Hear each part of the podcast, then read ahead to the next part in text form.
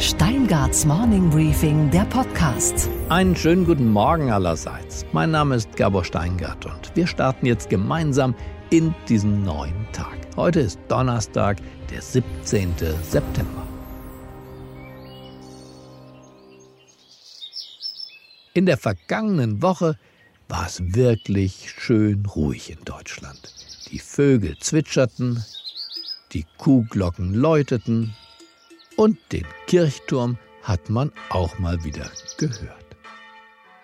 Aber das war eigentlich nicht der Plan, zumindest nicht der Plan der Regierung, denn eigentlich hätte das Land im Sirenensound erklingen sollen. Auch auf unseren Handys hätten beim großen bundesweiten Warntag alle Apps Alarm schlagen sollen. Aber es blieb, wie gesagt, still. Zu still. Da brannte dem Bundesinnenminister die Sicherung durch. Der Präsident des Bundesamtes für Bevölkerungsschutz, Christoph Unger, sein Name, muss nun gehen. Es wird ein Abschied in großer Stille. Der Mann, der den Alarm vermasselte. Nur acht Kilometer weit entfernt, übrigens von seiner Behörde, befindet sich eine weitere Behörde, die sich ähnlich schlau anstellte. Die BaFin, unter deren schläfriger Aufsicht sich ein Milliardenkonzern in nichts aufgelöst hat. The former chief executive of Wirecard, Marcus Brown, has been arrested. Für Wirecard geht es um alles. Der Betrugsskandal stürzt den Zahlungsdienstleister in Existenznot. Es ist offen, ob eine Pleite verhindert werden kann. Ein solcher Skandal wie bei Wirecard muss ein Weckruf sein, dass wir mehr Aufsicht über und Kontrolle für die Finanzmärkte brauchen. Der dortige Behördenchef Felix Hufeld darf immer noch bleiben. Auf seinen Kollegen von der Alarmbehörde wartet der Vorruhestand, auf Hufeld weiterhin die Dienstlimousine. Und der Volksmund, der ist schlau, der weiß auch warum. Die kleinen Schlafmützen hängt man und die großen lässt man weiterschlafen. Unsere Themen heute. Wir schauen auf den Freiheitskampf in Hongkong, wo die Sicherheitslage so schlecht ist, dass sich die Friedrich Naumann Stiftung für die Freiheit jetzt aus der Stadt zurückzieht. Wow. Außerdem, der ehemalige Formel-1-Weltmeister Nico Rosberg schwärmt von der Zukunft der Elektromobilität. Er lobt Tesla und er ist zuversichtlich, dass auch wir Deutsche das mit der Zukunft und der Technologie doch noch irgendwie hinbekommen. Die Flugtaxis kommen 2022 und wir in Deutschland können auch da wieder stolz sein, weil wir haben die Startups, die weltführend sind, zwei, Lilium und Volocopter. Unsere Börsenreporterin Sophie Schimanski berichtet über den milliardenschweren Börsengang der Softwareanbieter Snowflake. Und wir erleben, wie in den USA der wilde Westen seine Renaissance erlebt, und zwar nicht im wilden Westen, sondern im verrückten Osten, genauer gesagt im Weißen Haus. Und Sie hören Cat Stevens, der den Weg gefunden hat, und zwar nicht den in die Moschee, sondern den zurück ins Studio. Kaum ein Sport vereint Adrenalin und Technologie so wie die Formel 1. Die Fahrer und ihre hochgezüchteten 1000 PS Geschosse verzücken die Fans, die Autoingenieure und auch die Sponsoren in gleicher Weise. Alle sind scharf auf dieses Gewerbe. Einer der Helden dieses Formel 1 Zirkus war lange Jahre Nico Rosberg. 23 Grand Prix-Sieger hat er eingefahren und 2016 dann beim großen Preis von Abu Dhabi holte er sich den Weltmeistertitel. Nico Rosberg is second. Kurz danach ging er in Rente. Reicht ja auch mit 31 Jahren. Aber natürlich handelte es sich nur um eine Formel 1 Rente, denn mittlerweile ist Nico Rosberg interessiert, engagiert und auch investiert in hochmoderne Elektrotechnologie. Er ist Anteilseigner der elektrischen Rennserie Formel E. Er ist der Mitbegründer des Green Tech Festivals, das aktuell in Berlin stattfindet. Was ihn an diesen neuen Technologien fasziniert, ob Deutschland dieses Rennen um die Zukunft wirklich noch gewinnen kann und was er vom Tempolimit 130 auf der Autobahn hält. Das alles hat mein Kollege Stefan Rupp, der Leiter unserer Podcast-Redaktion, mit Nico Rosberg besprochen. Ja, herzlich willkommen, Nico Rosberg. Äh, hallo, das ist ein sportlicher Start. Ich war gar nicht bereit. okay, alles klar. Aber geht los. Okay. Herr Rosberg, Sie haben Ihren Weltruhm auf rasend schnellen Verbrennermotoren begründet. Heute sind sie Mastermind hinter einem Festival, das grüne Energietechnologien feiert, das sogenannte Green Tech Festival. Was war denn der Auslöser, das zu tun? Vielleicht ein schlechtes Gewissen gegenüber Greta Thunberg oder was genau? nein, nein, schlechtes Gewissen auf gar keinen Fall. Ich bin mega stolz auf meine Vergangenheit und man muss auch sagen, klar sind es Verbrenner, aber die Formel 1 hat die effizientesten Motoren der Welt gerade. Das sind die Hybridmotoren und da sind die auch Pioniere und gerade die Mobilitätsindustrie äh, äh profitiert da auch sehr davon. Nein, für mich, also gerade technologische Innovation ist immer eine Faszination für mich gewesen. Ich bin äh, Ingenieur im Kopf eigentlich und es war auch eine Stärke für mich äh, im Rennsport. Ähm, das ist jetzt meine Fortführung des Lebenswerks. Der erste Teil war im Sport und jetzt hier in dem Bereich der Nachhaltigkeit, Mobilität. Und da ähm, finde ich auch einen sehr großen Sinn für mich im Leben. Ja, das fühlt sich sehr toll an, das begeistert mich. Ähm, ich habe jetzt auch zwei kleine Kinder zu Hause. Aber woher kommt denn diese Begeisterung für grüne Zukunftsthemen und E-Mobilität? Wie ist die gewachsen?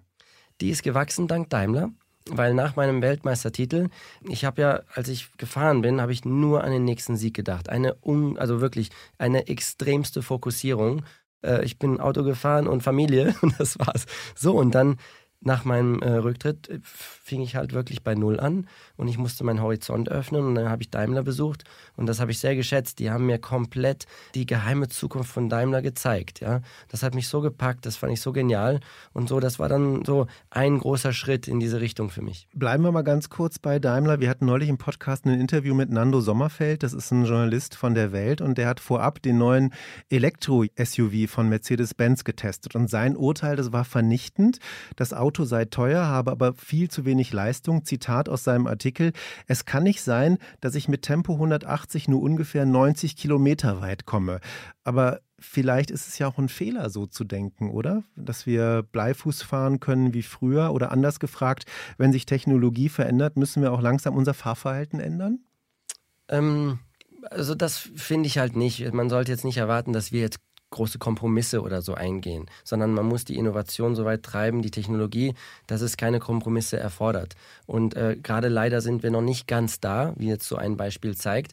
Aber ich würde jetzt nicht auf einen Hersteller hier eingehen, sondern im Großen in Deutschland haben wir halt diese Wende jetzt ein bisschen, sind wir ein bisschen hinterher. Und wir gucken jetzt zu den Amerikanern, da gibt es halt einen Hersteller, der ja. ist halt gerade technologisch um zwei, drei Jahren voraus. Das würden Sie auch unterstreichen. Das ist so, De ja, facto, das ist ja. faktisch so mhm. und das ist auch bestätigt von den Führenden in der deutschen Mobilität.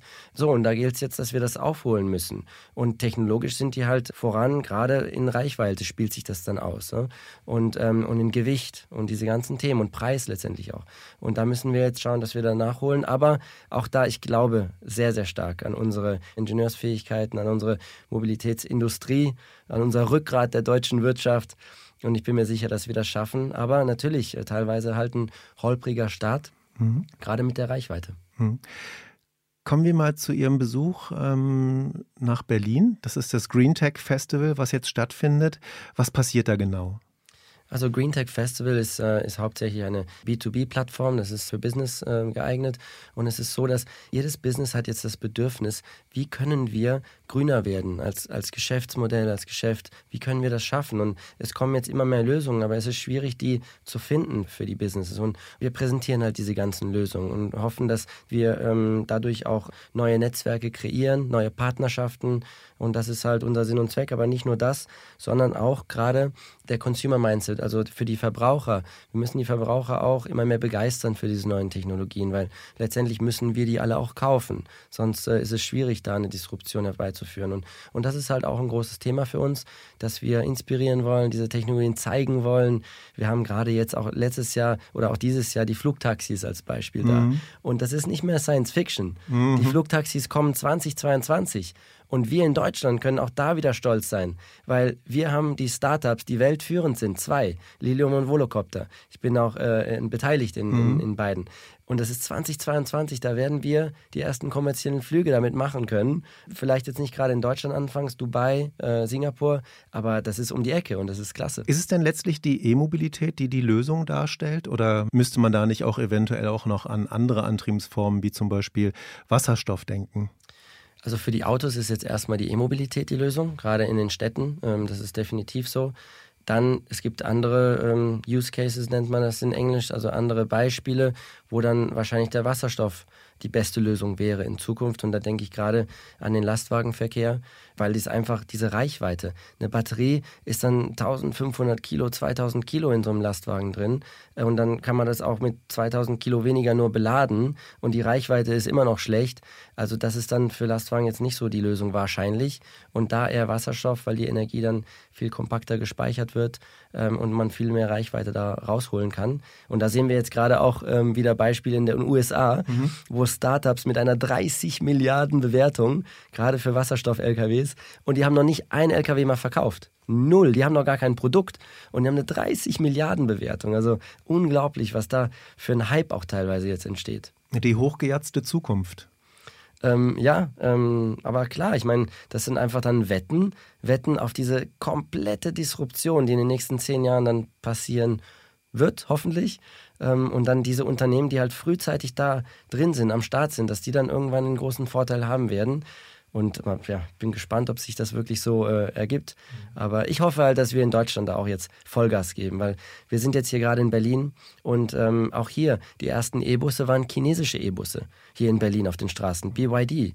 Wie schade ist das denn? Also es kann doch nicht sein, dass wir jetzt hier mit chinesischen E-Bussen fahren müssen, mit allem Respekt. Fahren Sie manchmal noch Verbrennerautos?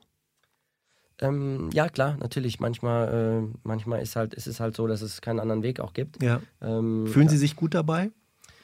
Fühle ich mich gut dabei. Also ideal ist es natürlich nicht. Ich wäre lieber mit dem äh, Elektro äh, unterwegs. also es klar, soll jetzt kein Vorwurf sein. Ja, ja, ne? klar. Also nein. Ich, ich, ich, bin auch, ich bin auch, überhaupt nicht perfekt, weil perfekt, dann muss man in der Höhle, leben, in der Höhle leben. Ne? Das geht mhm. nicht. Aber ich äh, lebe sehr bewusst und gebe mir Mühe. Ich gebe mir sehr viel Mühe, mich immer weiter zu steigern. Ähm, aber klar, ab und zu sitze ich auch im Verbrenner drin. Heute zum Beispiel leider, weil mein E-Auto hier fürs Festival erst morgen ankommt von Audi. also bin ich erst äh, morgen im, äh, im E-Auto unterwegs. Und fahren Sie denn dann auch gerne auch schnell? Also wenn Sie in Deutschland auf den Autobahnen unterwegs sind, genießen Sie das? Auch über das 130 ich, Das brauche ich überhaupt nicht mehr. Haben Sie hab, das das habe ich so abgehakt. ich war schon mit 360 km/h in den Städten unterwegs. Da brauche ich jetzt keine Autobahn mehr, um, um schnell zu fahren. Das heißt also, ein Tempolimit von 130 auf deutschen Autobahnen finden Sie persönlich gar nicht so schlimm? Nee, das ist ja wieder das Gleiche. Wir sollen jetzt nicht, wir sollten nicht über Verbote kommen. Okay. Mhm. Wir sollten eher über neue, innovative Lösungen kommen, die jetzt nicht unbedingt ein, ein Verbot hervorziehen. Ja? Und die Möglichkeit haben wir jetzt mittlerweile.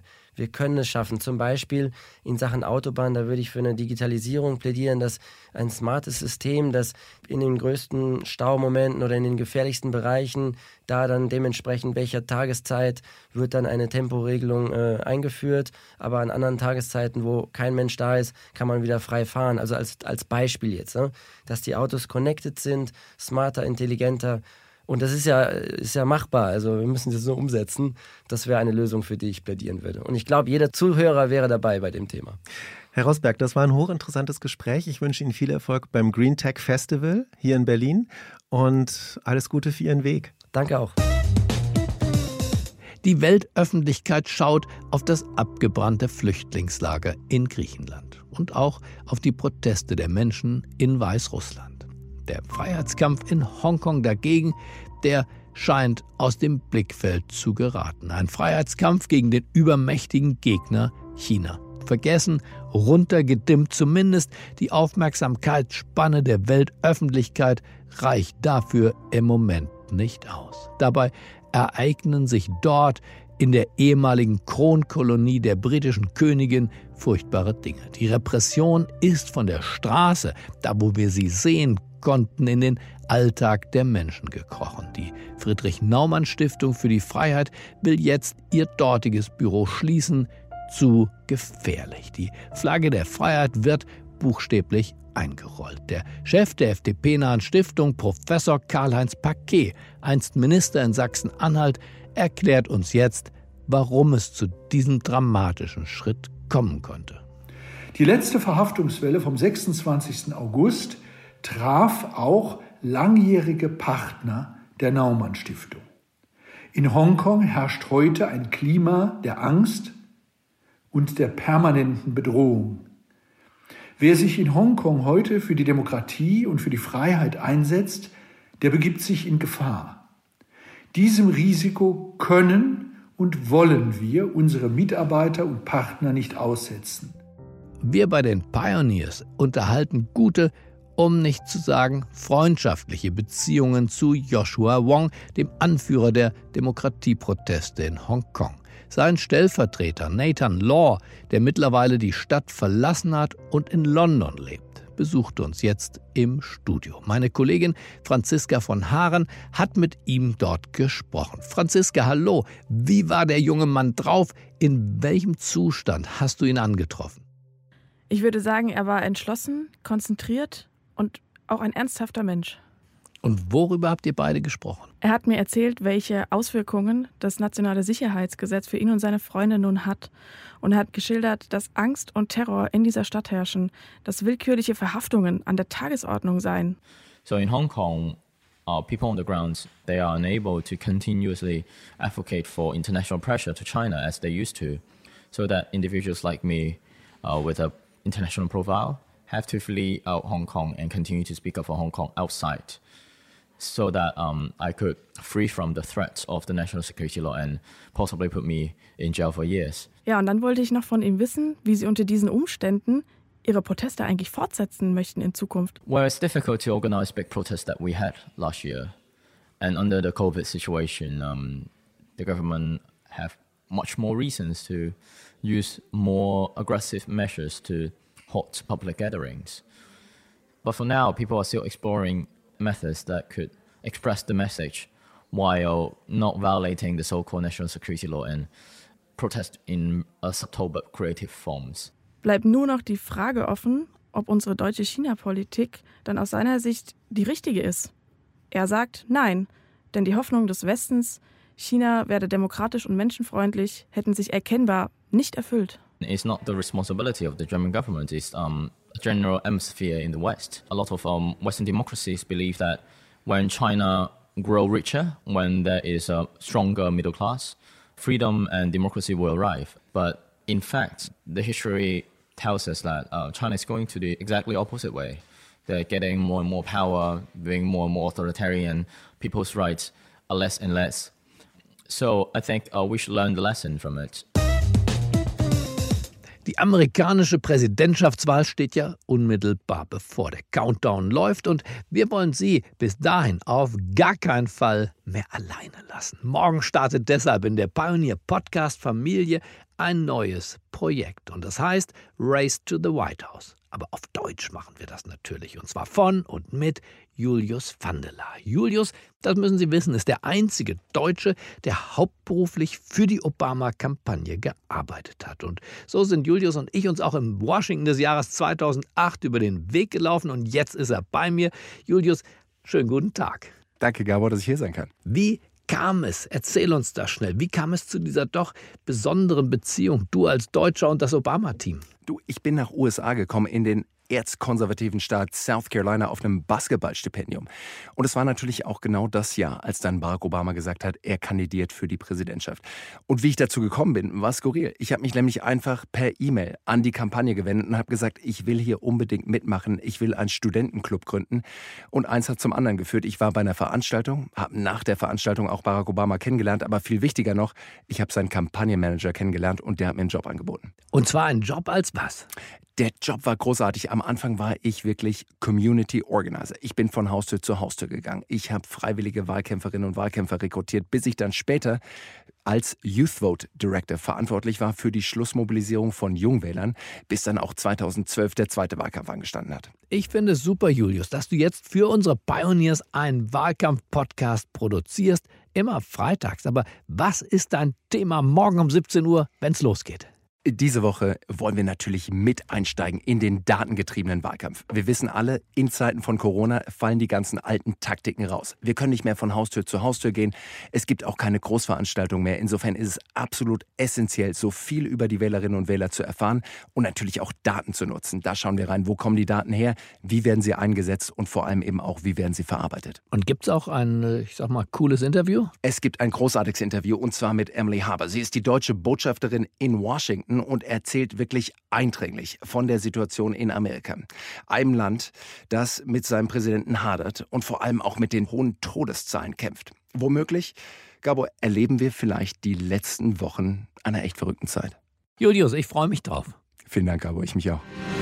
Und was war heute Nacht an der Wall Street los? 20 Milliarden über dem gesetzten Ziel. Das gibt's nicht alle Tage, auch nicht an der Wall Street. Der Softwareanbieter Snowflake hat einen richtig großen Tag bei seinem Börsengang. Aber warum war das so? Das weiß bestimmt unsere Börsenreporterin in New York. Einen wunderschönen guten Morgen, Sophie. Einen schönen guten Morgen, Gabor. Snowflake ist ja der Darling von Star-Investor Warren Buffett, aber Sophie, reicht das, um ein solches Börsendebüt hinzulegen?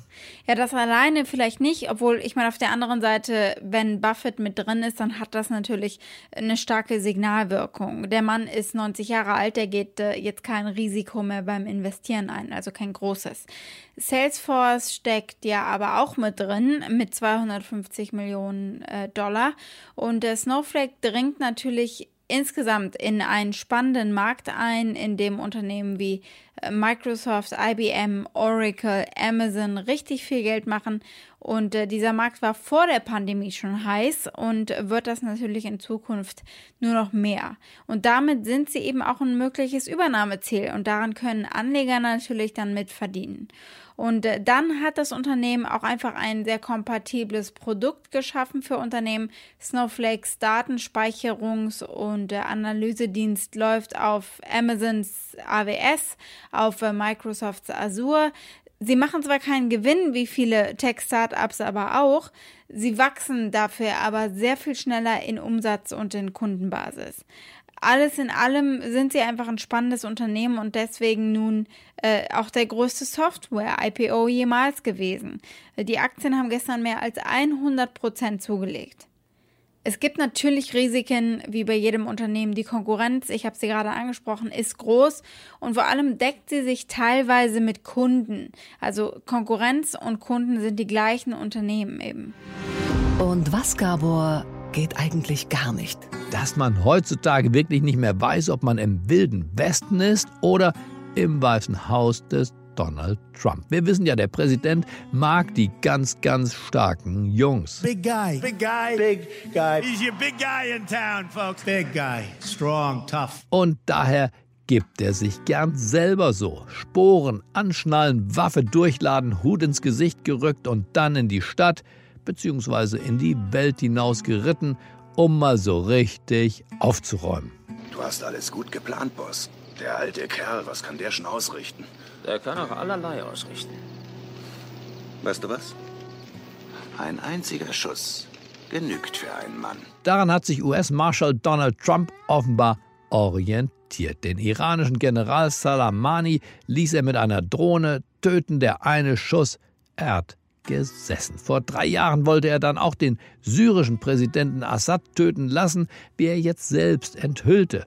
Alles war tipptopp vorbereitet für diesen einen Schuss. Aber Donald Trump hat den Colt nochmal stecken lassen, denn der ehemalige General Mattis habe ihn dazu überredet. Ein Fehler, wie Trump jetzt über sich selber sagt. Der General steht in seiner Schilderung als Weichei da, die Männer aus Bonanza. Ein einziger Schuss genügt für einen Mann. Das sind die wahren Helden seiner Zeit, die verrückterweise jetzt auch unsere Zeit ist.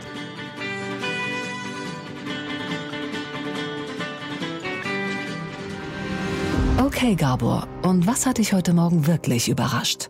Dass Cat Stevens jetzt wieder Cat Stevens heißt, zumindest ein bisschen. Jahrelang hatte sich der britische Sänger, nachdem er zum Islam konvertiert war, Yusuf Islam genannt. Jetzt nennt er sich offiziell Yusuf Cat Stevens. Eine gute Idee. Aber eine gute Idee kommt ja selten allein. Das 1970 aufgenommene und mit wirklich großem Welterfolg verkaufte Album Tea for the Tillerman T für den Steuermann wird jetzt zum 50. Jahrestag der LP komplett neu eingespielt und von Cat Stevens komplett neu eingesungen. Viele Streicher, mehr Chöre und insgesamt alles ein wenig poppiger. Wie zum Beispiel bei seinem Hit Father and Son. Oh, how can I try to explain? Cause when I do, he turns away again. it's always been the same, same old story. Mir gefällt nur ein Song, der von einer anderen LP stammt. Ich weiß schon, den hat der gute Cat Stevens vergessen, auf dieses neue Album zu schmuggeln. Und dafür tun wir es jetzt. Morning has broken. Ich wünsche Ihnen einen beschwingten Start in diesen neuen Tag. Bleiben Sie mir gewogen. Es grüßt Sie auf das Herzlichste, Ihr Gabor Steingart.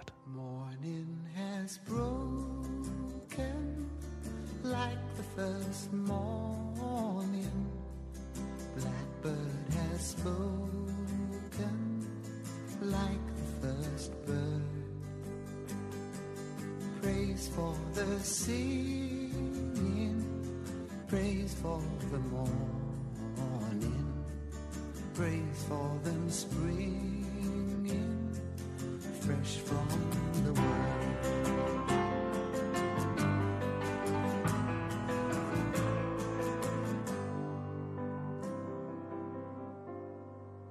Sweet the rain's new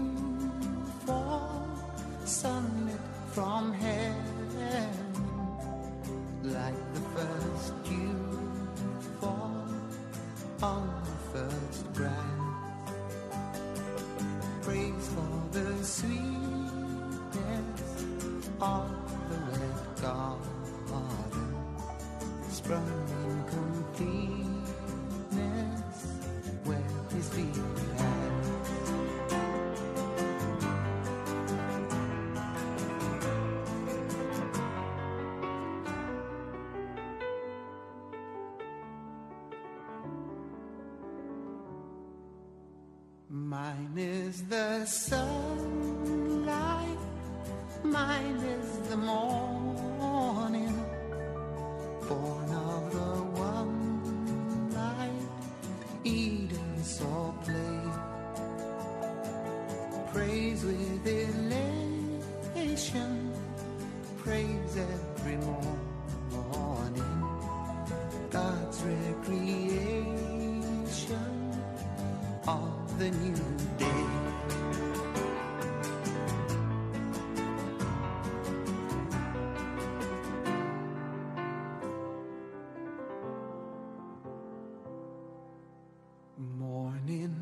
has broken like the first morning. Blackbird has spoken like the first bird. Praise for the singing, praise for